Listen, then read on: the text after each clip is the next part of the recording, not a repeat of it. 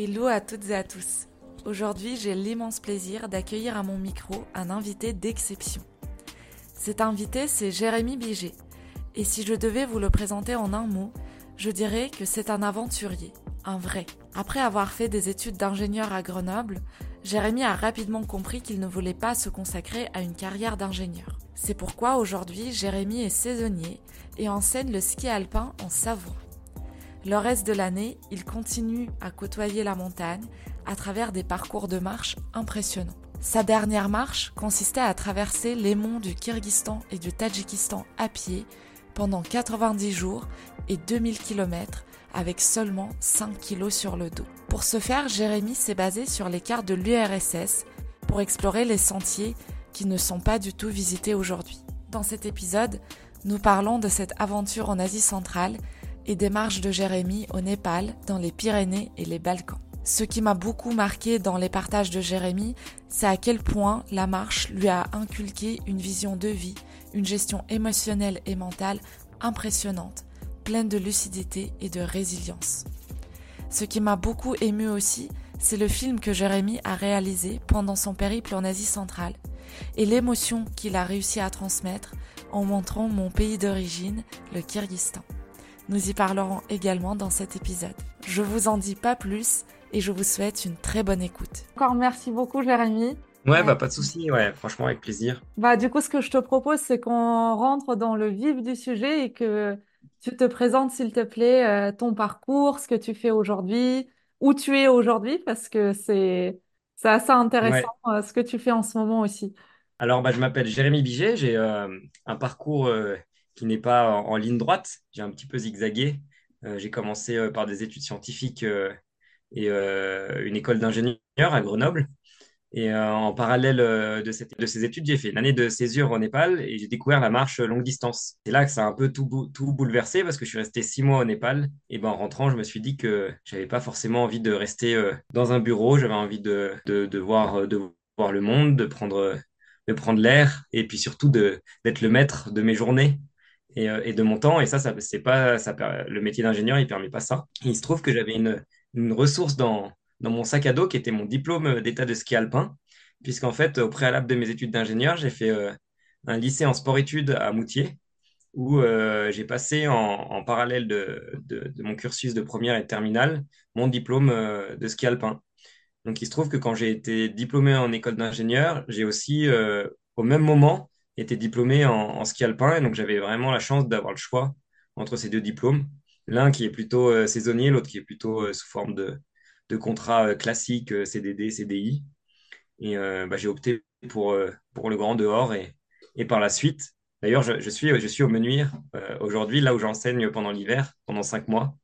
Donc, les Menuires, une station de Savoie, des Trois-Vallées. Et puis en parallèle, j'ai aussi, je me suis lancé dans la formation de guide d'accompagnateur en montagne, ce qui me permet d'avoir une activité pendant l'hiver, une activité pendant l'été, de, de, jouer entre ces deux activités pour me dégager du temps pour aller marcher. J'ai l'impression que tu t'es rendu compte assez rapidement que voilà, les, les la carrière d'ingénieur ne t'intéressait pas, ne correspondait pas à, à, tes besoins, à tes envies. Comment ça se fait que tu t'es lancé dans, dans ces études d'ingénieur? Qu'est-ce qui t'a poussé à, à étudier ce domaine-là? Et comment cette réflexion s'est faite euh, pendant tes études que finalement, voilà, c'est, c'est pas ce qui te correspond et c'est pas ce dont tu as vraiment envie? Et eh ben, tout simplement, euh, je suis parti dans ces études d'ingénieur parce que j'étais bon en, physique, en maths, et c'était euh, l'itinéraire logique. Quand on, quand au lycée, on est, on est bon en sciences, on se dirige soit dans des études de, de médecine, soit, soit dans, dans, vers une classe prépa, et ça, ça ferme pas de porte en fait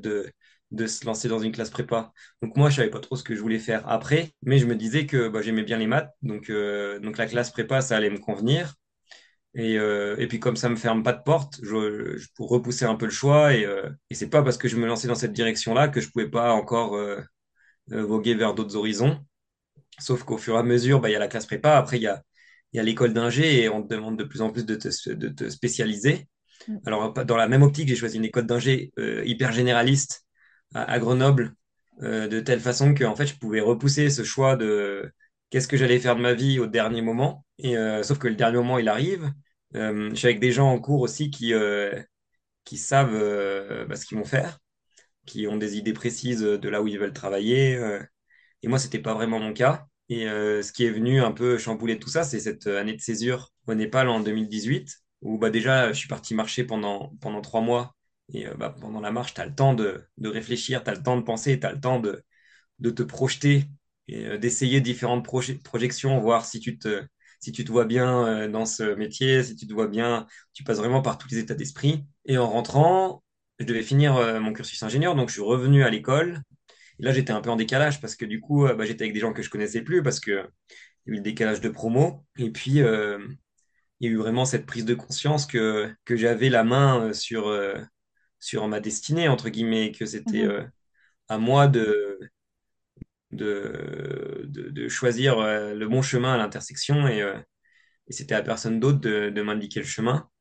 Et, et j'ai réalisé en même temps que, que rien n'est tout droit dans la vie, en, en fait, que je peux très bien me tromper et, et que si je me trompe, je peux très bien revenir en arrière. Et en fait, c'est justement en me trompant que je réalise les choses qui sont faites pour moi ou pas. Et donc, ça, ça a perdu un peu de l'importance, ce, choix de savoir ce que j'allais faire. Ah ça me mettait moins la pression. Et euh, du coup, je me suis autorisé à, tester le, travail saisonnier. Et en fait, au final, je- j'en suis pas parti parce qu'il se trouve que bah, j'y suis très bien. Euh, l'ingénierie, ça me manque pas. Alors, euh, bien sûr, les sciences, ça peut me manquer un peu parce que j'étais passionné de sciences. Après, le métier que je fais maintenant aujourd'hui, il me permet d'être assez libre et de gérer mon temps. Et ça, ça, je trouve que c'est hyper précieux. Et euh, alors voilà, tant pis pour l'ingénierie pour le moment. Mais voilà, peut-être que dans quelques années, en fait, euh, je m'autorise à, je laisse les portes ouvertes et, euh, et peut-être que je changerai de, de voie à ce moment-là. Mais je pense que justement, la richesse d'une vie, c'est d'un peu de, de louvoyer, et de, de passer d'un choix à un autre, d'échec à, à une victoire, entre guillemets. Et, euh, mais surtout pas prendre l'échec pour quelque chose de 100% négatif et justement s'en servir pour, euh, bah, euh, réagir, pour euh, repartir de plus belle. Et souvent, on me demande, on me dit, quand je présente mes films et que j'explique mon cursus, on me dit, mais du coup, tu regrettes d'avoir fait ton école d'ingénieur, t'as pas pris le bon chemin, quoi. Mais en fait, je regrette pas du tout. Parce que si j'en suis là au- aujourd'hui et que j'ai réalisé que la façon de travailler, elle était pour moi, que je pouvais me prendre du temps pour aller faire ce que j'aime le plus, c'est aussi parce que j'ai fait cette école d'ingénieur, que j'ai été mis face à des choses que je n'aimais pas faire, que j'ai eu la possibilité de faire une année de césure, que j'ai rencontré des personnes aussi qui, on est le, la résultante un peu de toutes nos rencontres, et j'ai peut-être rencontré des gens aussi euh, origi- originaux euh, ou qui, justement qui n'avaient pas un destin tout tracé, et, en fait ça inspire aussi. Donc non, je referai tout pareil. Si c'était à refaire, je referai euh, mon école d'ingénieur, et peut-être pour arriver au même endroit, mais je passerai euh, par l'école d'ingénieur. Je trouve que c'est super beau et inspirant ce que tu dis parce que j'ai l'impression d'entendre vraiment une, une grande acceptation, tout simplement. Le fait d'accepter ce que tu vis et ton parcours, aussi bien les expériences, euh, euh, voilà, joyeuses, victorieuses, que des Mhm. expériences euh, qui paraissent au premier abord négatives, entre guillemets, mais j'ai l'impression que tu, tu les embrasses, tu les acceptes et que t'en Mhm. tires toujours quelque chose de positif pour toi. Mais ça, c'est la marche, en fait, qui m'a appris Ouais. ça. Parce que, en fait, une marche longue, quand tu pars marcher trois mois, forcément, euh, c'est pas euh, facile tous les jours et c'est pas, surtout le chemin, il n'est pas dégagé tous les jours. Et euh, il y a des jours où il y a des, il y a des obstacles, il y a des portes qui se ferment, il y a, je sais pas, ça peut être des intempéries, ça peut être la maladie, ça peut être des problèmes administratifs. Mm. Et ça, la première fois quand je suis parti au Népal et qu'on est parti marcher avec nos petits, euh, nos, nos cerveaux d'ingénieurs qui essayent de tout contrôler et de prévoir à l'avance, on avait tendance à beaucoup se frustrer à la moindre difficulté. Et le truc, c'est qu'il y a eu plein de difficultés. Parce qu'on Mm. savait, pareil, on savait pas trop dans quoi on se lançait, on n'avait pas réalisé qu'une aventure, ça voulait justement dire qu'il y aurait des difficultés qui seront imprévues. Et, euh, et ça a commencé dès le début de la marche où, euh, au moment où on a rejoint, on voulait rejoindre le départ de notre marche, qui était à, à un jour de bus de Katmandou, il y a eu une grève des transports et on a mis quatre jours pour aller au début de notre marche. Et sur le moment, on l'a vécu vraiment avec beaucoup de frustration, en se disant que on allait prendre du retard sur notre timing. Et voilà, c'était plutôt quelque chose de négatif. Mais en fait, ça revient tellement souvent, ce genre d'obstacle, que voilà, la maladie, oh, il y a un copain au bain, il est tombé malade, ça nous a ralenti pendant dix jours. Euh, il y a eu plein de petits trucs comme ça, qu'au bout d'un moment, tu es obligé de, de tirer, euh, pas de tirer le positif directement, mais en tout cas de pas, de pas voir le négatif et surtout de Mhm. trouver un moyen de réagir pour contourner la difficulté euh, pour se servir de la difficulté et pour ne pas se figer face à la difficulté, pour rester réactif. Et euh, donc ça, ça a été la première prise de conscience quand j'ai traversé le Népal. Et maintenant, quand je marche, quand je pars marcher, depuis les autres marches qui ont suivi, euh, je me dis tout le temps qu'il va y avoir des difficultés et que j'y vais aussi pour, euh, pour apprendre à accepter tout ce qui survient. Et ça m'apporte plein de sérénité qui se retransmet sûrement dans ma vie de tous les jours quand je fais face à des obstacles de la vie de tous les jours, quoi. Et justement, en parlant de la marche, donc tes grandes marches, c'est celle de Népal, des Balkans et Mm. du Kyrgyzstan. Ouais, alors il y a eu euh, première marche en 2018, donc c'était euh, 1500 km à travers le Népal. Euh, donc ça nous avait pris trois mois, on était à quatre. C'était la première grande marche. Et puis euh, en 2020, il y a eu une, une petite marche qui s'est glissée euh, dans, dans mon emploi du temps, qui était euh, la, la traversée des Pyrénées. Et c'était euh, en- pendant le, la, la période de Covid, donc euh, voilà, j'ai fait une marche de proximité euh, parce que c'était assez facile d'un point de vue administratif. Et je suis parti seul parce que parce que suite au, au j'ai vu, euh, bon, vu l'avantage d'être en groupe, hein, il y a plein d'avantages. c'est plus facile, euh, notamment mentalement. on est moins hors de sa zone de confort quand on est en groupe. Par contre, ça peut créer un peu de barrière avec les gens sur place. Et puis, il y a un côté très libre d'aller tout seul. Où, euh, il n'y a que moi euh, qui vais, avoir euh, un- une action sur, sur le déroulement de ma journée. Et j'ai voulu tester ça du coup dans les Pyrénées. Ça s'est super bien passé. Après, j'ai essayé de faire un peu pareil, mais un peu plus loin, donc dans les Balkans, donc depuis la, Croatie jusqu'à la- l'Albanie. Et pareil, ça s'est super bien passé. Une différence aussi, c'était que j'étais parti sans trop l'annoncer, alors que le Népal, on avait, on avait annoncé à tout le monde bah, voilà, qu'on avait cet objectif. On avait fait des recherches de sponsors, il y a des gens qui nous suivaient sur les réseaux. Et donc, ça crée une certaine euh, pression parce qu'on se dit, euh, voilà, on n'a pas le droit à l'erreur et puis surtout on n'a pas le droit de, de changer de direction. Si, si la nature du projet euh, ou si l'itinéraire, on a envie de le changer un moment parce Mhm. que parce que c'est notre, euh, notre cœur qui nous dit ça, et bah on peut pas le faire parce que euh, d'un côté on a écrit quelque part qu'on allait faire euh, ce projet. Donc j'avais envie un peu de m'affranchir euh, de tout ça, donc je l'avais pas trop annoncé. J'avais pas non plus d'objectif. euh, je m'étais pas dit que j'arriverais à cet endroit-là. Je m'étais dit que je partais marcher, puis on verra ce qu'il arrivera. Et au final, euh, ça a été un sentiment de plénitude euh, très fort parce que j'ai marché euh, vraiment le cœur léger de jour en jour et vraiment un total épanouissement. Et puis la, bah, la résultante de ces trois marches, j'avais envie d'aller un peu plus loin, de faire quelque chose qui, qui était un peu plus engagé, donc quelque chose d'un peu plus loin. Et euh, bah, ça s'est déroulé en Asie centrale, donc il y a entre le Kyrgyzstan et le Tadjikistan en 2022. Une marche qui a été imaginée par, euh, par des livres que j'ai lus d'explorateurs euh, qui venaient euh, bah, dans cette zone qui s'appelait avant le, le Turkistan et qui était le ventre mou dans le conflit entre les, les Soviétiques et les Anglais. Du coup, il y a eu plein de récits de missionnaires qui sont partis, des missionnaires britanniques ou soviétiques qui sont partis dans ces contrées, qui sont revenus avec des, des écrits. Et, et dans ces écrits, je m'étais amusé à prendre des noms de cols, des noms de lieux et à les placer sur une carte. Et puis, euh, naturellement, le projet, il est né, en fait, de passer par ces lieux. Et puis, au bout d'un moment, tu te dis, bah, pourquoi pas aller un peu plus loin, un peu plus loin? Et je me suis dit que je pourrais marcher, du coup, de, de l'Est kirghize, donc de Karakol, jusqu'à jusqu'à la capitale tadjik, euh, Douchanbé. Et je trouve ça vraiment impressionnant parce que déjà, c'est pas des chemins qui sont indiqués sur des cartes récentes, de un.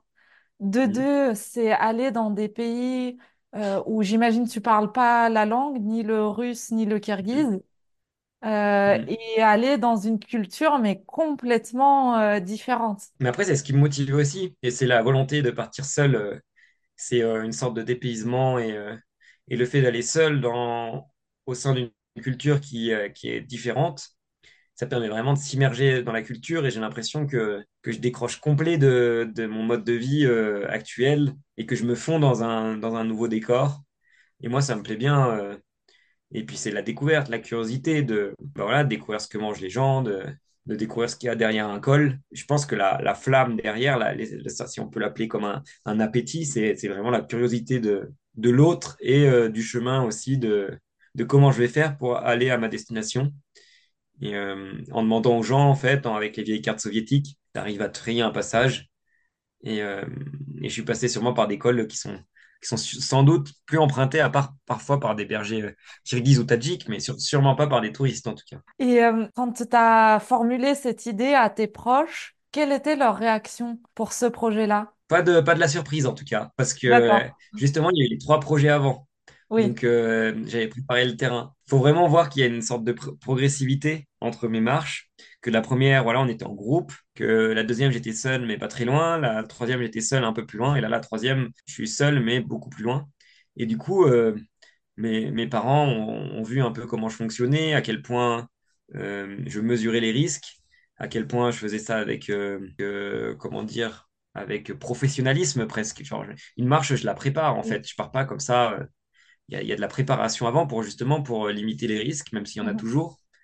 Et euh, je pars pas euh, voilà, la- me jeter dans la gueule du loup, c'est pas du tout ça. Oui, Et du coup, il y a une relation de confiance qui s'est euh, qui s'est créée, qui s'est tissée avec, euh, avec mes parents et mes proches. Et euh, bien sûr qu'il y a de la peur, bien sûr que, bien sûr que ouais, il y a du mouron, mais par contre, ils m'ont laissé aller et ils me poussent presque au final maintenant. Bah, ils vont pas, surtout, sûrement pas me mettre des bâtons dans, la- dans les roues, hein, oui, parce qu'ils ont compris que, que j'étais animé par ça et que en plus je le faisais avec, euh, avec sérieux. Donc, et puis moi, pareil, je mesure aussi euh, la peur que je peux créer euh, chez mes proches et je respecte euh, beaucoup ça. Donc, je vais essayer de ne pas prendre de risques. Il y en a toujours, mais comme je suis tout seul, je sais aussi que s'il m'arrive quelque chose, je, suis je suis mal barré. Donc, en fait, je fais tout pour qu'il ne m'arrive rien. Et puis, dès que j'ai possibilité de donner des nouvelles, je donne des nouvelles. Maintenant, ce qui est facile, c'est qu'il y a plein de, de matériel qui permet de donner des nouvelles depuis l'autre bout du monde. Alors qu'avant, à l'époque justement des écrivains, que, il fallait envoyer des lettres et c'était tous les mois et c'était la galère. Là, j'avais un petit appareil euh, satellite qui permettait d'envoyer un message par jour à mes parents. Donc, euh, donc en fait, ils savaient à n'importe quel instant où j'étais presque. Donc euh, ça, même si euh, on est, on est à des kilomètres de la maison, ça, c'est assez, ça, ouais, ça apaise un petit peu. Et justement, est-ce que tu pourrais parler de tes préparatifs de ce grand voyage, s'il te plaît? Préparer physiquement, point de vue matériel, itinéraire, euh, toutes ces choses-là. Alors physiquement, euh, il y en a, il n'y a pas eu de préparation dédiée à ce voyage parce que comme je suis moniteur de ski, accompagnateur en, mo- en- en moyenne montagne, je suis toute l'année euh, dans les baskets ou dans les chaussures de, ski et je fais pas mal de sport, donc ma condition physique, elle est, assez bonne. Après, c'est sûr que j'essaie de commencer la marche en faisant des petites journées et puis allonger au fur et à mesure pour que, pour que mon corps il se, il s'habitue, il se rôde et pour, pour pas qu'il y ait de blessures. euh, les blessures, souvent, ça survient parce que le corps, il est pas, la mécanique, elle est pas, elle est rouillée, quoi. Donc, euh, donc je fais attention à ça, mais il n'y a pas eu de préparation particulière. Par contre, il y a une grosse préparation euh, sur l'itinéraire, et ça, c'est passé par, bah, déjà par les récits des, des, des, des missionnaires soviétiques, britanniques, ou des explorateurs comme Ella Maillard qui sont partis, des exploratrices du coup, comme Ella Maillard qui sont partis au début du XXe siècle au Kyrgyzstan. Et euh, donc j'ai pris déjà ces, informations dans ces livres. Je me suis aidé des vues satellites sur Google Earth, où on voit euh, des traînées, notamment dans les, dans les, dans les prairies d'altitude, qui sont les, les traînées des, troupeaux, que laissent les troupeaux, donc des traînées parallèles. Donc ça, je me disais, bah, ce col, il est emprunté par un berger, parce qu'on voyait très bien les, les traînées. Et puis le troisième outil, ça a été euh, les, les cartes soviétiques, les cartes militaires soviétiques, parce que les soviétiques, sous l'URSS, ils ont cherché à maîtriser leur territoire, à le connaître, et ils ont, euh, ils ont tout cartographié, donc ils ont envoyé des gens euh, scanner le moindre relief. Donc il y a des, des cartes hyper précises qui Mhm. datent d'avant 1991, donc elles datent un peu. Mais par contre, euh, je me disais que là où il y avait, où il y avait un chemin, c'était que quelqu'un était passé, donc je devrais pouvoir m'en sortir. Bon, c'est pas tout le temps le cas parce que il y avait sur, il y avait des ponts notamment qui n'existent plus. Il y en avait qui étaient à cheval, donc pour traverser les rivières, c'est facile. Au, au Kyrgyzstan notamment, tout est fait, tout est fait pour le, pour le cavalier et pas du tout pour le piéton. Oui, Donc il y a plein, oui, de- il y a, il y a plein de rivières euh, que, où il n'y a pas de pont parce qu'en fait les gens passent à cheval. Et euh, par contre, le piéton, euh, bah, il galère quoi. Donc euh, souvent, ça m'est arrivé d'attendre un cavalier pour monter euh, avec lui sur le cheval pour pouvoir traverser, quoi. T'attendais longtemps sur place euh, avant de, de Non, voir. il y, avait tout le temps du monde en montagne. Ça, ça je ne l'avais pas réalisé, mais en fait, euh, au, au Kyrgyzstan, il y a, il y a quand même une culture du, donc du J-Lo. Le J-Lo, c'est la, c'est euh, l'estive d'altitude, c'est le, campement euh, nomade où, euh, où la famille va se retrouver pendant les, mois d'été pour, bah, pour faire pâturer les bêtes, pour produire des, des produits, qui- des produits à base de lait qu'ils vont vendre dans les supermarchés notamment. Donc c'est aussi une source de revenus de monter au de- Ils font des, des, petits fromages qui s'appellent les kolotes, qui sont des fromages durs et salés qui, qui se conservent super longtemps et c'est une friandise au, au Kyrgyzstan. Ils font du lait jument fermenté, le koumis. Ils font, euh, ils font du, une sorte de fromage blanc fermenté, l'ayran, ils font, ils font plein de choses qu'ils vont après euh, notamment vendre. Et puis c'est aussi, aussi un, un moyen pour eux de, bah, de ce que j'ai compris, de renouer un peu avec leur culture. Parce que dans le temps, euh, au Kyrgyzstan, c'était la vie en yourte toute l'année. Et, et depuis la, période soviétique, où il y a eu une sorte de sédentarisation des, des Kirghizes, les, gens essayent de maintenant de, revenir à, la steppe, de revenir avec la yourte. Et donc, en fait, il se trouve qu'il y a des, bah, points blancs, donc des yourtes, de partout dans, les steppes kirghizes. Et j'ai ja- j'ai rarement passé une journée sans croiser quelqu'un. Et euh, là où il y a quelqu'un, bah, ça veut dire qu'il y a potentiellement à manger, qu'il y a de l'eau, qu'il y a potentiellement de l'aide pour trouver son chemin, pour traverser une rivière. Et, euh, voilà, ça m'est arrivé des jours de passer, euh, de passer 5, 5, 6 campements par jour, d'être invité du coup 5, 6 fois par jour Oui. à, à déguster les mets locaux et, euh, et à finir euh, repu et euh, après avoir mangé à satiété euh, des produits laitiers. Oui, c'est sûr, il y a vraiment cette culture d'hospitalité au Kyrgyzstan, de toujours inviter à Mhm. table. C'était dur de passer devant un- une yourte sans, euh, Oui, sans me faire inviter, où en fait la, la personne dans la yourte se mettait sur le pas de la porte me voyant arriver, euh, surprise, euh, la personne euh, gesticulait en faisant de, le, le mouliner avec le bras pour me dire bah, viens, viens, viens. Et la personne se retourne même sans attendre la réponse parce que c'est, absolument le, logique que je vienne. Donc, j'avais absolument pas le choix. Et, euh, sauf que c'était ça à, chaque campement et que des fois, les gens ils réalisaient pas qu'en fait, une heure auparavant, je venais de passer déjà une heure avec des gens en train de, à, à, boire du lait de jument et que là, là, là ils me remplissaient un nouveau verre et, euh, mais ouais, c'était chouette. C'était chouette. Et puis moi, c'était un moyen aussi de voir comment, comment est organisé l'intérieur d'une yourte, euh, comment on fait le lait, de jument, comment, comment s'organise une journée dans la steppe, que font les enfants, ce genre de choses. Et, euh, et puis pareil, d'essayer, même si je parlais pas kirghize ni russe, avec le temps et justement le fait d'être seul, ça permet d'apprendre un peu la langue.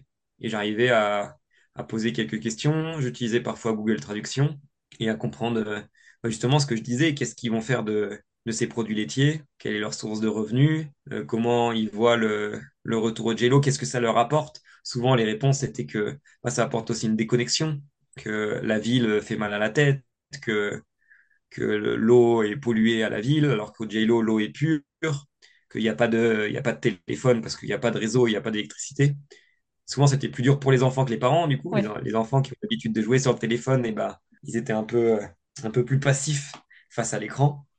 Et, euh, et non, ouais, c'était chouette de, de voir tout ça. J'avais regardé euh, ton film, du coup, Les, Les Fils du Vent. Et il y a un Ouais, moment où euh, tu pars vraiment triste parce que tu as quitté une famille avec qui tu t'es super bien entendu. Et je trouve que ce moment, il est vraiment très touchant. Est-ce que tu peux en parler un petit peu plus, s'il te ouais, bah ouais. Alors, euh, bah, c'était plutôt au début de la marche. Où en fait, euh, donc je suis parti euh, traverser euh, déjà le Kyrgyzstan. J'étais souvent au-dessus de 3000 mètres d'altitude. Et j'avais très peur avant de partir parce que je voyais les images au, satellite et j'avais l'impression que les paysages étaient immenses et que j'allais me retrouver seul dans ces paysages. Et donc ça m'écrasait déjà à l'avance. Et en fait, ce que j'avais pas réalisé, c'était que tous ces paysages étaient habités, peuplés par des campements et que les gens étaient si accueillants. Sur les 90 jours de marche, j'ai passé 50 nuits euh, sous la yourte euh, à dormir euh, auprès des, des nomades ou des bergers. Et euh, sauf qu'à chaque fois, chaque soir, c'est euh, bah, un échange euh, souvent assez intensif où tu vas parler de ta famille, tu vas parler de ta vie, et puis Mm. tu vas aussi t'impliquer dans la, dans la vie sur place.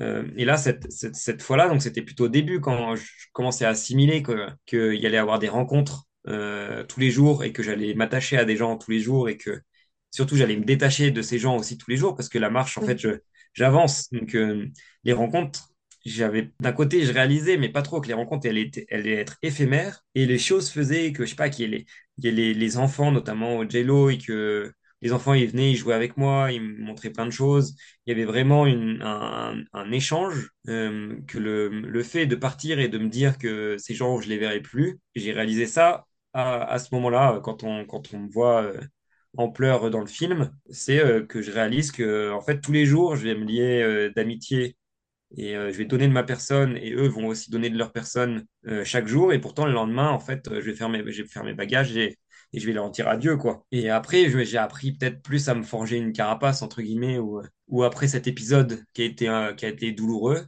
je me suis dit qu'en fait, comment dire, que je gardais en tête qu'il y avait le, qu'il y avait le, qu'il y avait le, le, le, le, départ le lendemain. Et que même si j'ai changé, j'ai changé, je savais que ces, ces personnes, je les reverrais plus, mais ça, je me le disais direct quand je rencontrais la personne, et ça a rendu la chose un peu plus facile. Mm, Mais un peu plus facile, donc ça restait quand même bien difficile. sûr. Mais, euh, mais ouais, mais après, j'y allais aussi pour ça, hein, cette, cette oscillation d'émotions. Je trouve que s'il y a, s'il faut qu'il y ait des bas, faut qu'il y ait des hauts, parce que sinon, ça serait tout plat. Et puis, c'est dans ces moments-là aussi, par ces émotions, par, euh, pour le coup, là, par, cette tristesse, que, je me sens vivant. Et c'est la, marche, en fait, qui me procure ces émotions. Alors, il y a des émotions de tristesse, il y a des émotions de jubilation, de peur, de souffrance, de, panique, parfois. Mais en fait, on est, euh, voilà, nous, on est, si on est humain, c'est parce qu'on on ressent toutes ces émotions. Donc, les marches m'apprennent à être encore plus euh, humain. Et est-ce que tu dirais que la marche, justement, ça t'a appris euh, euh, à composer avec toutes les, toutes tes émotions, qu'elles soient dites Mm. entre guillemets négatives et entre guillemets positives? Bah, ça m'a appris à, à me connaître déjà, parce que je me connais très peu dans le, dans le pleur, notamment. Mhm. Euh, je me connais très peu dans, dans la panique, alors que forcément, des fois, ça arrive un peu. Donc, tout ça, ça apprend forcément. C'est des exercices, en fait, pour gérer. Et euh, donc maintenant, je sais, euh, j'arrive plus à, à, gérer tout ça, à savoir quand c'est vraiment extrême, quand c'est la limite, quand, quand je suis plutôt en bas de l'émotion, etc. Mais ouais, c'est sûr que j'apprends à les accueillir. hein. Si, si, si je pars là-bas et si je pars seul aussi, c'est pour être en absence de jugement euh, le plus total et être le plus vrai dans, dans mes expressions. Et, en fait, je sais que si je pleure, euh, il y a, y a personne qui est à côté de moi pour, euh, pour dire quoi que ce soit. À part, à part, à part cette petite caméra au final. Mais Oui, euh, sur le moment, il n'y a personne, donc je peux vraiment me, être moi-même. c'est hyper intéressant, euh, je trouve, ce que tu dis. Bah, je suis sûr Ah, que j'aurais jamais, par exemple, j'aurais, jamais, euh, jamais craqué, j'aurais jamais pleuré si on avait été en groupe de quatre. Parce que je me connais, je sais qu'il y a une sorte de réserve un peu oui. De, qui est relative aussi peut-être à l'ego ou j'en sais rien, mais de euh, la pudeur aussi, euh, tout Ouais, simplement. ou de la pudeur, ouais. Mm. Et le fait d'être tout seul, c'est que c'est que je peux y aller, quoi, dans tous les, dans tout- dans toutes les directions, dans toutes les directions é- émotives, ouais. Super intéressant. Et justement, tu parlais des moments de panique. À quel moment euh, ils sont arrivés notamment? Alors souvent, il y a de la, quand il y a de la panique, c'est hyper bref. Faut pas que ça dure. Sinon, s'il y a un moment de panique qui, dure, c'est que je suis allé beaucoup trop loin dans, dans, la prise de risque. Mais euh, par exemple, euh, quand avec Aubin, on, rencontre l'ours euh, au Tadjikistan, forcément, sur le moment, mais ça, ça dure pas longtemps, ça dure 5 secondes. Il y a un... Et quand tu vois Aubin en plus qui part en courant dans l'autre direction, il y a un coup de panique, il y a un coup de... où tu te dis là, ça peut mal tourner, mais ça dure pas longtemps. C'est pareil quand je me fais arrêter aussi au Tadjikistan, c'est pas de la panique, mais c'est un stress, un, stress sérieux. Dans la mesure où tu sais qu'il peut y avoir des conséquences euh, parce que tu es dans un pays que tu connais pas. Euh, et là, je me fais arrêter, euh, donc je fais une garde à vue au Tadjikistan avec des gens qui parlent que russe et qui comprennent pas trop d'où je viens, qui me reprochent d'être venu du Kyrgyzstan alors que la frontière elle est fermée. Alors que moi justement j'avais trouvé un subterfuge pour, euh, pour passer par l'Ouzbékistan et pour être en règle, mais sauf que c'était dur à expliquer en, en russe. T'as l'impression que la situation elle peut t'éch- elle peut t'échapper, mais euh, mais ça dure jamais très longtemps. euh. Ou alors justement c'est que c'est qu'il y a un problème. quoi. Et juste pour remettre du contexte pour les auditeurs, c'est que au Kyrgyzstan, tu étais tout seul et euh, au Tadjikistan, tu as retrouvé ton ami Aubin. ouais, bah pas tout le Tadjikistan, mais j'ai marché disons 70 jours, donc j'ai fait peut-être 45 jours pour traverser le Kyrgyzstan et, euh, et euh, 25 jours pour traverser le Tadjikistan. Et sur les 20 derniers jours, il y a Aubin qui m'a rejoint euh, pour faire les, les, ouais, les trois dernières semaines à mes côtés au Tadjikistan. Aubin avec qui j'ai traversé le Népal en 2018, donc que je connais très bien, que je connais très bien dans ce genre d'aventure aussi. Donc en Mhm. fait, il m'a il m'a rejoint, mais c'est comme si j'avais marché déjà avec lui avant parce que je sais très bien que lui, euh, il est pas compliqué, qu'il peut dormir euh, à la dure, qu'il peut manger des trucs euh, pas très bons, qu'il va pas se plaindre et que et qui cherche aussi à, à se faire mal physiquement aussi entre guillemets. Genre la, la souffrance physique pour lui c'est pas c'est pas un problème et, marcher 15, jo- 15 heures dans une journée, il y va quoi. Et j'avais, je reviens un petit peu en arrière quand tu disais que tu pensais pas rencontrer autant de monde au Kyrgyzstan? Euh, C'est vraiment une question pratico-pratique. Comment tu as planifié tes réserves de nourriture quand tu savais pas que tu allais rencontrer Alors, du alors ça, ouais, monde? ça, j'ai, ça, j'ai, ça, j'ai, ça, j'ai préparé. Pensé en- que les, les montagnes seraient beaucoup moins peuplées. Au final, ce que j'ai découvert, c'est euh, les, les campements de, de nomades qui sont là que pendant trois mois à l'été. Donc, sur les vues satellites, je les voyais pas, ces campements, parce que j'imagine que les, les photos ont été prises à, à d'autres moments que, que l'été. Donc, euh, ce que je faisais, c'était que j'imaginais que en montagne, je serais seul. Et j'essayais de placer des, de, dé- de découper ma marche en, tronçons entre euh, des villages. Donc ça, par contre, je les voyais sur les vues satellites. Donc j'avais mon village de départ. J'avais repéré un village qui était environ à 300 km. Donc en fait, la première euh, tronçon, il y avait 300 km sans village. C'était le plus long tronçon, où là, je me suis dit, euh, bah, je peux pas porter 300, 300 km de marche, donc euh, euh, 300 km de nourriture, pardon. Euh, donc j'ai pris, euh, je sais que je marche environ 30-40 km par jour. Ça me mettait 30, 10 jours de marche. Je pouvais pas porter 10 jours de nourriture. J'avais pris 6-7 jours de nourriture avec moi. Et puis je m'étais dit, euh, on m'a parlé des nomades. Peut-être que je rencontrais des gens en montagne et, on verra. Et au pire, peut-être que je mangerai beaucoup, je, réduirai mes rations. Ça, ça a été la fois la plus, euh, qui m'a demandé le plus de logistique. Le reste du temps, j'avais découpé ma marche pour être environ à maximum 5 jours de marche entre les, entre les villages. Et cinq jours, en fait, je peux très bien les porter euh, dans, dans, dans mon sac. Et bon, il se trouve qu'au final, euh, sur cinq jours, euh, je pouvais porter qu'un jour de nourriture parce que Ouais, j'étais invité tous les jours chez des gens. Mais ça, je pouvais pas le prévoir à l'avance. oui. Donc au début, je porte, je prenais cinq, j'achetais cinq jours de nourriture. Puis au fur et à mesure, euh, je savais que j'allais rencontrer des gens, donc je prenais de moins en moins. Ça permettait d'alléger mon sac à dos. Mm. Et c'était quoi comme, euh, comme nourriture? Vous voyez dans le film manger des nouilles chinoises. Euh, Ouais. il y avait quoi Alors, d'autre? euh, alors ouais, je prends beaucoup de nouilles chinoises parce que les nouilles chinoises, ça se mange euh, donc avec de l'eau chaude, comme on connaît. Ça peut se manger avec de l'eau froide et ça peut se manger cru aussi, comme des biscuits apéro. Donc ça se mange dans, dans tous les cas et puis ça se trouve un peu partout. Donc, euh, donc ça, j'en avais pas mal, ça prend pas de place. Et puis après, euh, j'avais quelques lyophilisés, mais bon, c'était euh, sur le début de ma marche. J'avais des, des bars, ils ont pas mal de sneakers, de, de choses comme ça, là, de, de barres de, de chocolaté. Donc j'avais acheté ça et euh, des fruits secs, et puis du pain. Euh, le Kyrgyzstan est une terre de pain, ça je savais pas aussi.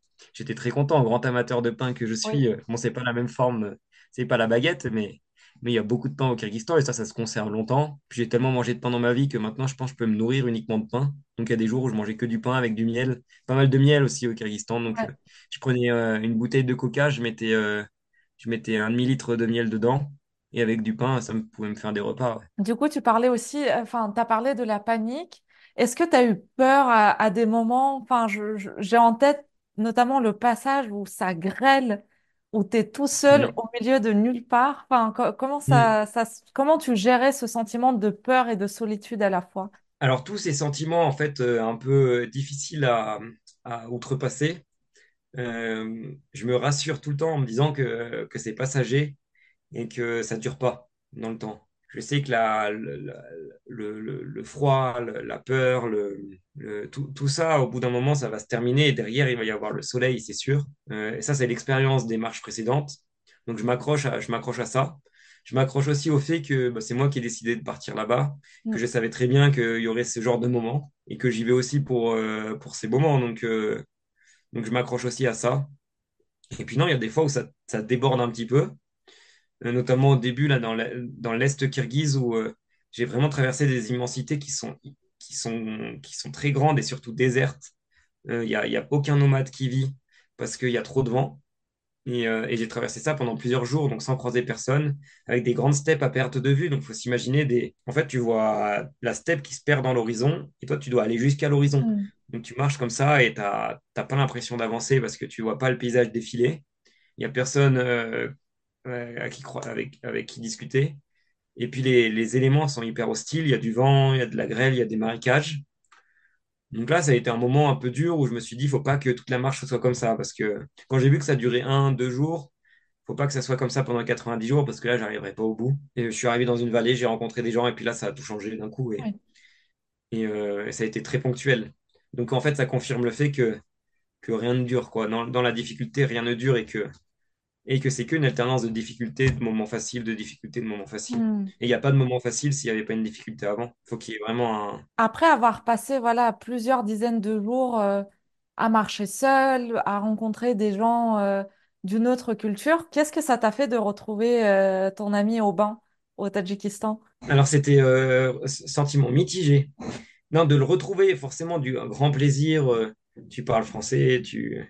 il me ramène du fromage de brebis des Pyrénées. euh, et puis c'est Au- Aubin, donc Aubin, euh, j'ai déjà vécu des, des choses très fortes avec lui. euh, J'aime beaucoup partir à l'aventure avec Aubin parce que justement, on a vraiment la même vision du truc. Donc en fait, j'ai, souvent, je dis que je peux marcher seul avec Aubin parce que euh, on a tous les deux le même tempérament. On peut ne pas parler pendant longtemps, on peut marcher avec de l'espace. On n'a pas besoin de se concerter pour, pour se dire qu'on va dormir là, qu'on va manger ça, etc.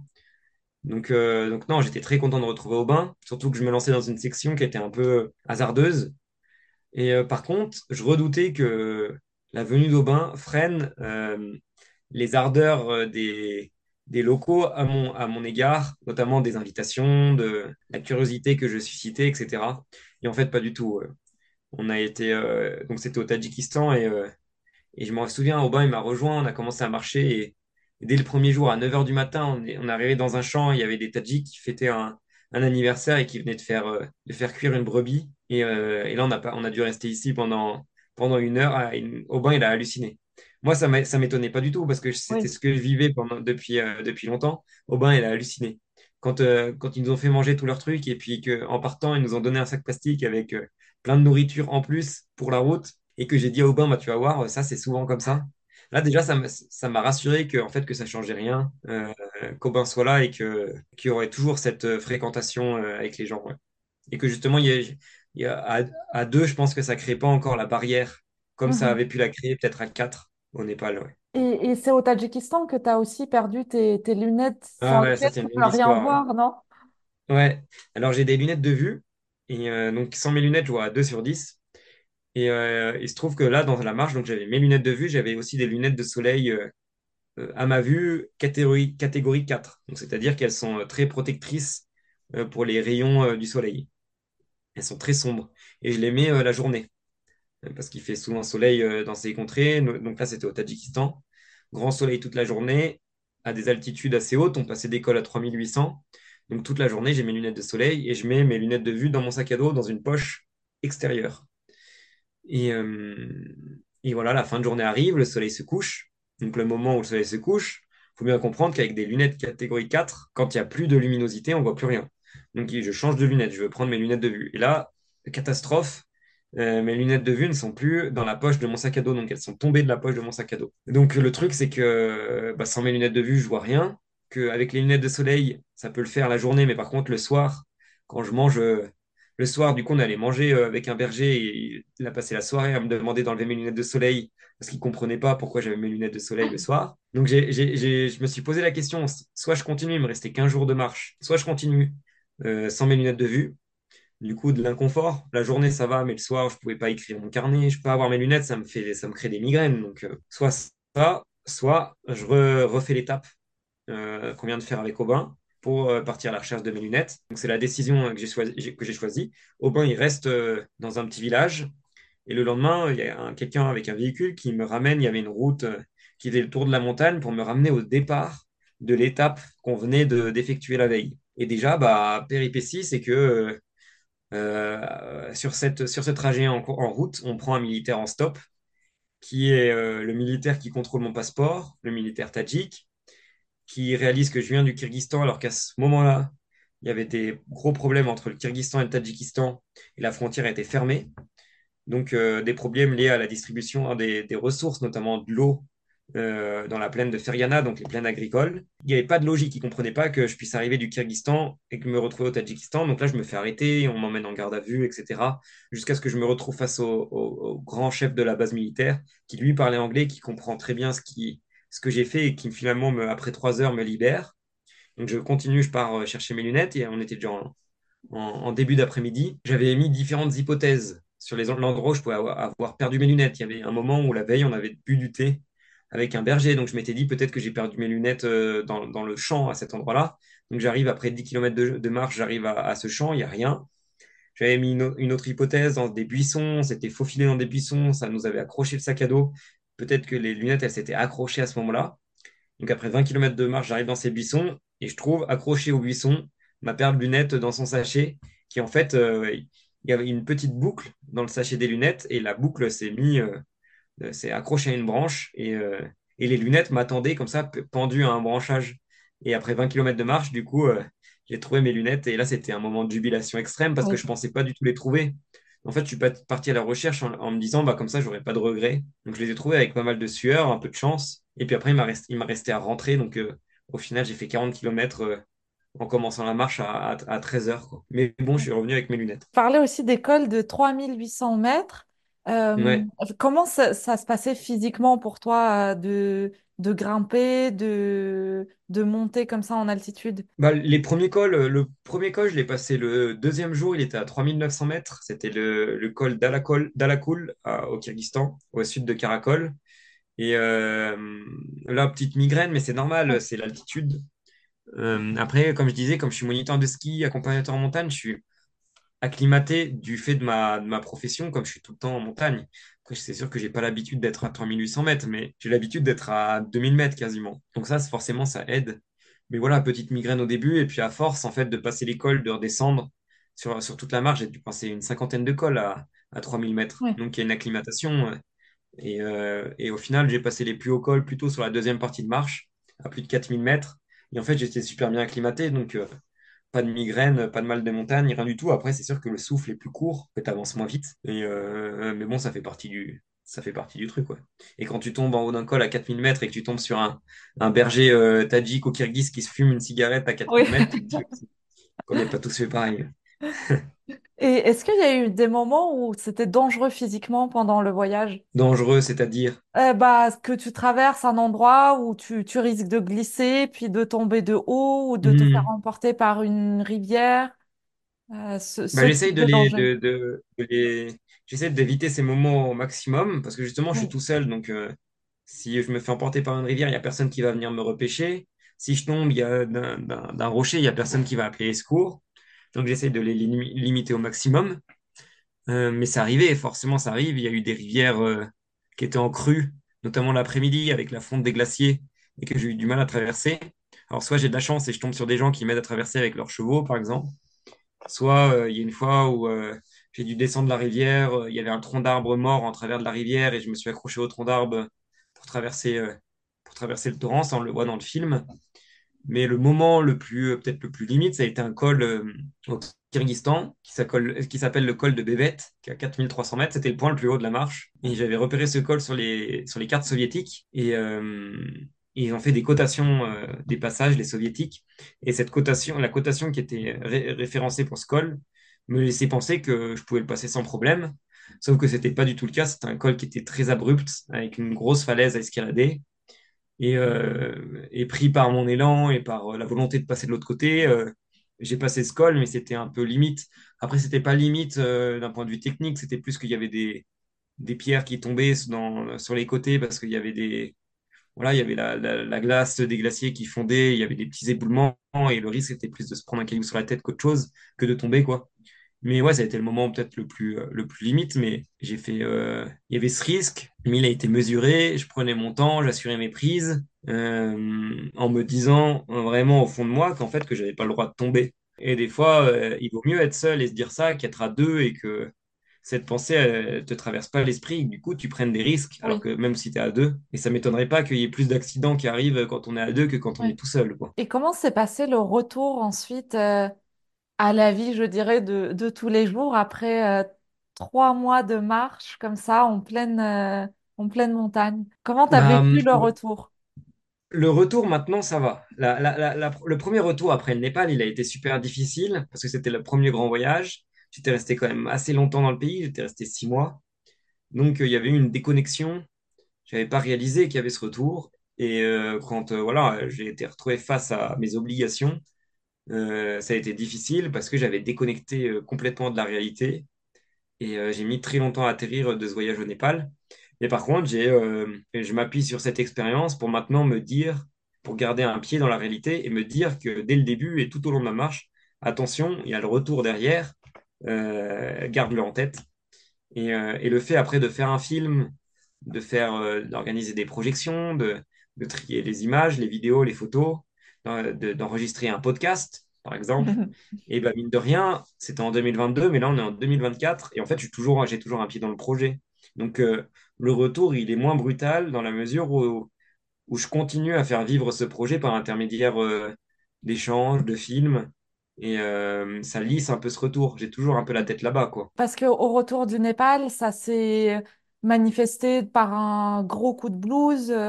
co- comment ça s'est passé? Non, j'étais pas, euh, j'étais pas déprimé ou quoi. En fait, je pense que c'est pas tant la marche au Népal qui, euh, qui a eu cet impact sur moi. C'était plus qu'il y a eu trois mois de marche et qu'après on a fait trois mois dans une école à Katmandou. Mm. Et du coup, pendant trois mois, bah, tu, tu, tu tisses des liens avec les, avec les personnes, tu restes avec les mêmes personnes. Et le fait de quitter ces personnes, ça m'a fait un peu comme quand, dans le film, là, quand je, je pars de la yourte. Sauf que là, c'était des personnes avec qui j'avais passé du temps pendant, voilà, j'avais passé trois mois de, trois mois de vie à vraiment euh, voir dans quelles conditions, euh, qui sont souvent euh, difficiles, euh, les, ces gens vivaient. Et que je les quitte, j'avais l'impression d'abandonner ces personnes, en fait.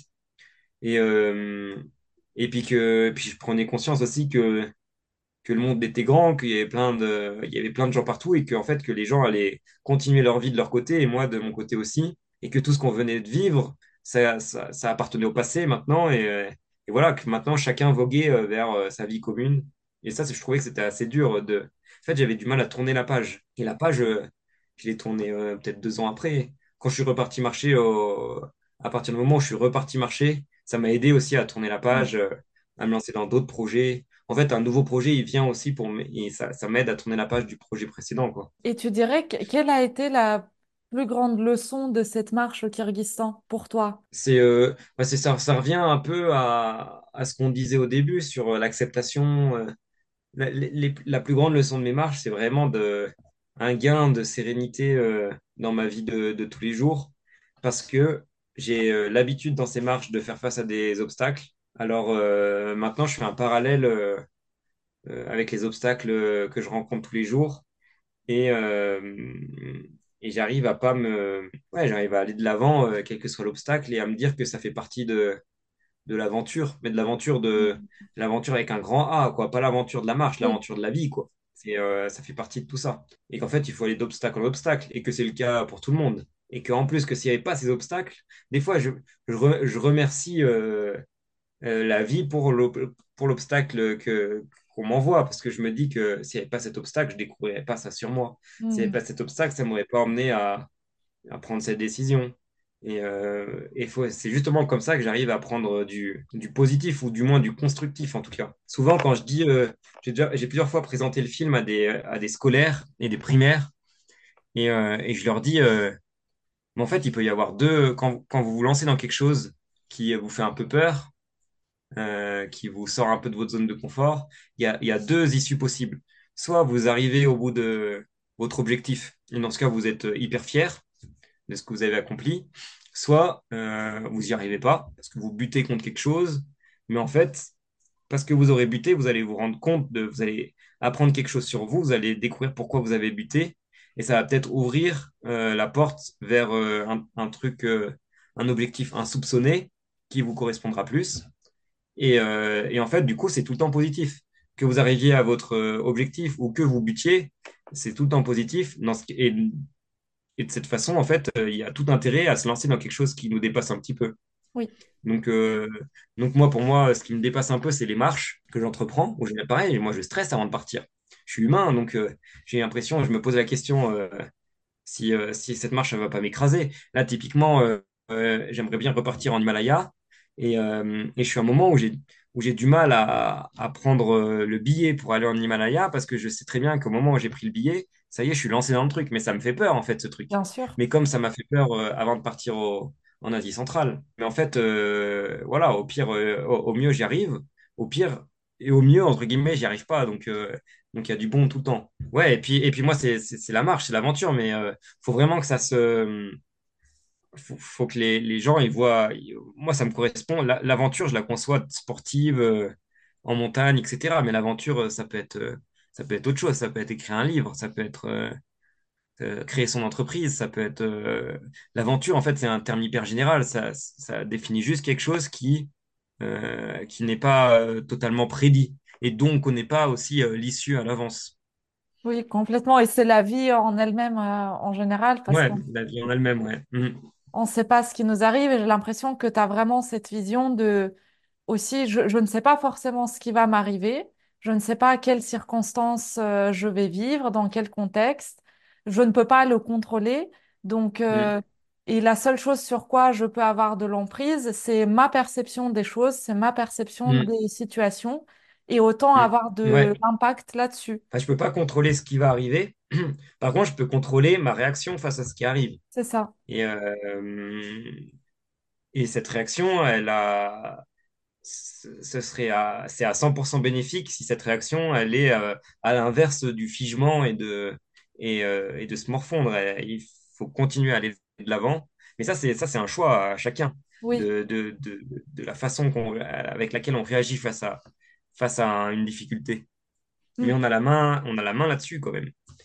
Et complètement. après, moi, ce qui m'aide à avoir la main là-dessus, c'est que je sais les conséquences et que, bah, et que les conséquences vis-à-vis de mes différentes expériences. Et que souvent, la, en fait, la conséquence, elle est, elle est, euh, elle est positive et puis elle est surtout pas très importante. euh, souvent, on fait des montagnes, des petites choses, en fait. Et que, et que maintenant, je me rends compte qu'il y a peu de choses qui, qui sont très importantes. Et alors que, voilà, que je passe euh, l'obstacle ou pas, ça, ça, ça ira, quoi. J'ai l'impression aussi que tu as vraiment cette notion de responsabilité personnelle vis-à-vis de toi-même, Mm. de faire certains choix et de les faire consciemment et de s'y tenir, comme par exemple de, de voir du positif dans quelque chose de compliqué ou de pas euh, se laisser submerger par une situation compliquée. Ouais, ouais, non, mais oui, c'est ça, ouais. Il y a une phrase qui me revient souvent, que je me répète des fois. C'est euh, Alexandre Jolien, euh, donc c'est un écrivain, il me semble, il est suisse, qui écrit un livre Vivre sans pourquoi, où il dit, il y a une, phrase hyper simple, c'est Tout est en ordre ici et maintenant. Et des fois, je me la répète, même euh, sous l'averse ou sous la grêle, je me dis Tout est en ordre ici et maintenant. Parce que ça m'aide aussi à, me dire, bah, c'est comme ça, de toute façon, je peux pas changer le cours des choses. Donc, euh, donc c'est comme ça, maintenant, c'est juste à moi de de décider si euh, je m'arrête à l'abri dans une yourte, si j'essaye de nourrir des pensées positives, ou alors si à l'inverse, je me morfonds et, et je pleurniche, quoi, entre guillemets. Non, c'est, une très belle leçon de, de gestion de son mental et de ses émotions. C'est, impressionnant. T'as quel âge? J'ai 28 ans. 28. Bien, Ouais. dans, dans, dans une semaine, j'ai 29. Et, euh, et du coup, pour euh, ta 29e année, t'as, t'as dit, t'as le projet de partir euh, au l'Himalaya? Ouais, ouais. Ouais, j'ai le projet. Là, il faudrait que je tourne la caméra, mais il y a la carte, euh, il y a la carte de- du Népal ici accrochée au mur. Ah oui, d'accord. C'est, préparation à Comme ça, comme ça. Là, comme ça, tous les jours, je peux regarder un petit peu euh, la carte. Ça commence souvent, un projet, ça commence par une carte parce que tu prends ton doigt, tu regardes, euh, tu caresses les reliefs et tu as envie d'aller là, tu as envie d'aller là. Ça, ça, ça nourrit une idée, ouais. Et euh, bah, l'idée, ça serait aussi de revenir euh, voir les gens que j'ai rencontrés du coup au Népal quand j'ai passé trois mois à l'école. Et euh, ça me, ça me rassurerait aussi et ça me ferait plaisir de me dire qu'en fait, que je leur ai pas dit adieu quand je suis parti et Oui. que je vais, que je vais les revoir. Et puis, euh, je, je sais pas, je nourris un- une relation forte avec, la, avec les montagnes d'Asie parce que euh, ça a été le, l'arène pour les explorateurs, que ce soit les explorateurs euh, plutôt euh, euh, à l'horizontale, donc on fait des grandes traversées, ou alors euh, plutôt vers- à la, à la verticale comme les alpinistes. Donc il y a plein d'histoires, il y a plein de... Et moi, je me nourris un peu de ça. En fait, j'ai l'impression que je joue aussi à l'explorateur et que, et que voilà, j'étais pas à l'époque où il y avait les, cartes, les taches blanches sur la carte, mais je peux quand même aller euh, dans des coins où il n'y a pas trop de monde qui sont allés. Et ça me plairait vraiment de traverser euh, bah, c'est assez logique. euh, la chaîne de l'Himalaya, elle est assez logique. Moi, elle fait, elle est un peu longue, elle fait 5000 kilomètres, mais ça me plairait de tout traverser. Donc, ouais, l'idée, ce serait au moins de traverser une première partie cette année. On verra si j'arrive à prendre mes billets. Ça, c'est ça, c'est la, juste la, la, la, la donné une force date, que ça me demande. C'est le, plus- c'est le plus dur, en fait, c'est de se ouais, lancer.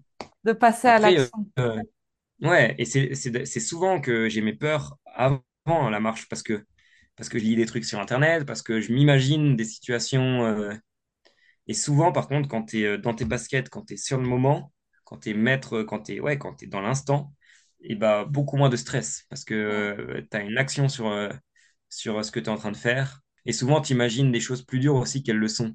Donc, euh, donc voilà, mais en fait, maintenant, ça me rassure aussi de me dire que j'étais passé exactement par le même état d'esprit avant l'Asie centrale. Donc, euh, donc, et, et l'Asie centrale s'est très bien déroulée. Mm. Donc, euh, en fait, c'est pareil, quoi. là.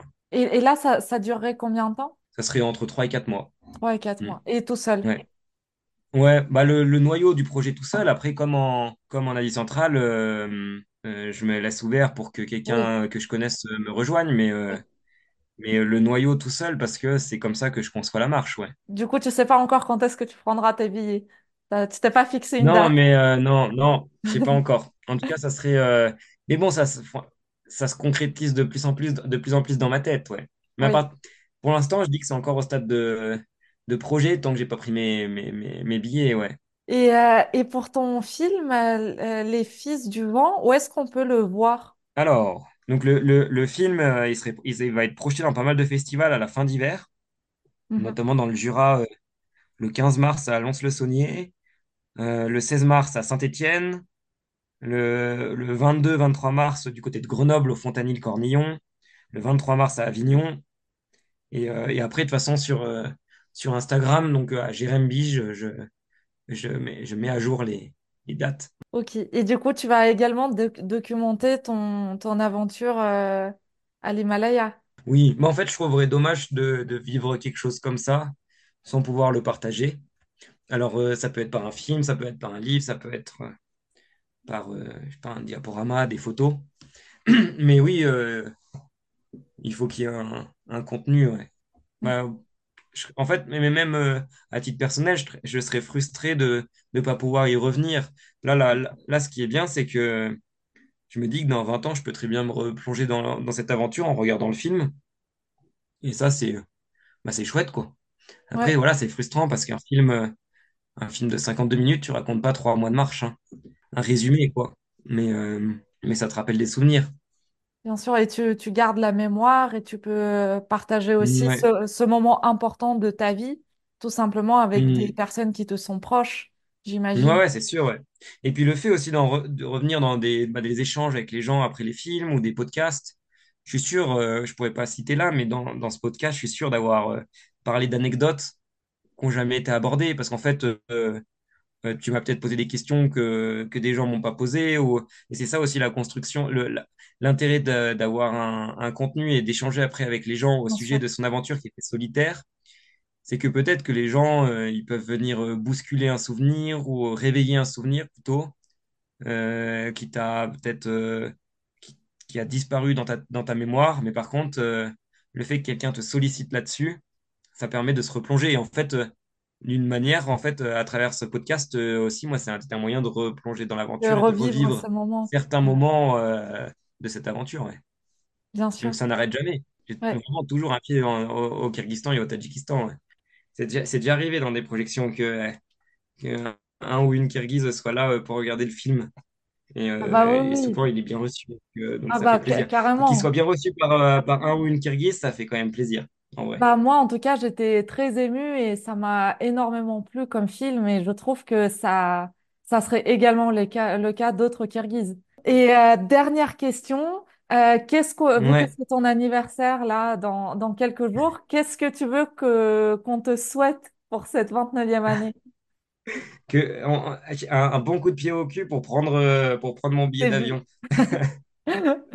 Ça marche. Ah ouais, ça sera- ça- comme ça, après, ça sera passé. Ça sera, c'est bon. Ça sera, le plus dur sera fait. Bon, en tout cas, j'ai l'impression que tu te prépares mentalement, que le ça fait le chemin dans ta tête et que ça, ça va se faire, j'en doute pas. Et ben, j'espère, ouais. Merci beaucoup, beaucoup, Jérémy. Bah, Euh, merci à toi c'était, vraiment aussi. hyper Et pour, et pour tes, intéressant. et pour tes questions euh, réfléchies.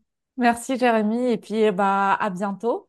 Et euh, Ouais. j'espère voir bientôt un nouveau film sur l'Himalaya. Ah bah ouais, ouais, ouais, on verra bien. Mais sûrement qu'il y en aura d'autres, ouais. Sûrement, ouais. Et, sur le, euh, et juste euh, pour le film sur les Balkans, euh, c'est pareil sur Internet, on peut le trouver quelque Ouais. part? Sur Internet, sur YouTube, on peut trouver le film sur les Balkans qui s'appelle Sur le fil des Balkans. Ouais, On peut trouver le film des Pyrénées qui s'appelle, pour être original, Sur le fil pyrénéen. Et on peut même trouver le, le film en version courte, donc en version 30 minutes du Népal, qui s'appelle 400 lieues sur la Terre. ok, trop cool. Bah, je Par contre, il faudra attendre un peu pour le film euh, Fils du vent. Mais c'est en- non, je suis en discussion là avec une euh, plateforme de, de documentaires euh, plutôt outdoor Ouais, qui euh, devrait le, il devrait être en ligne à partir de, de mars euh, par là ok, trop bien, trop chouette. Bon, merci beaucoup, Jérémy, encore, et puis euh, à très vite. Bah ouais, merci, bonne soirée, à la prochaine. soirée et bon courage pour le travail. Ouais, merci.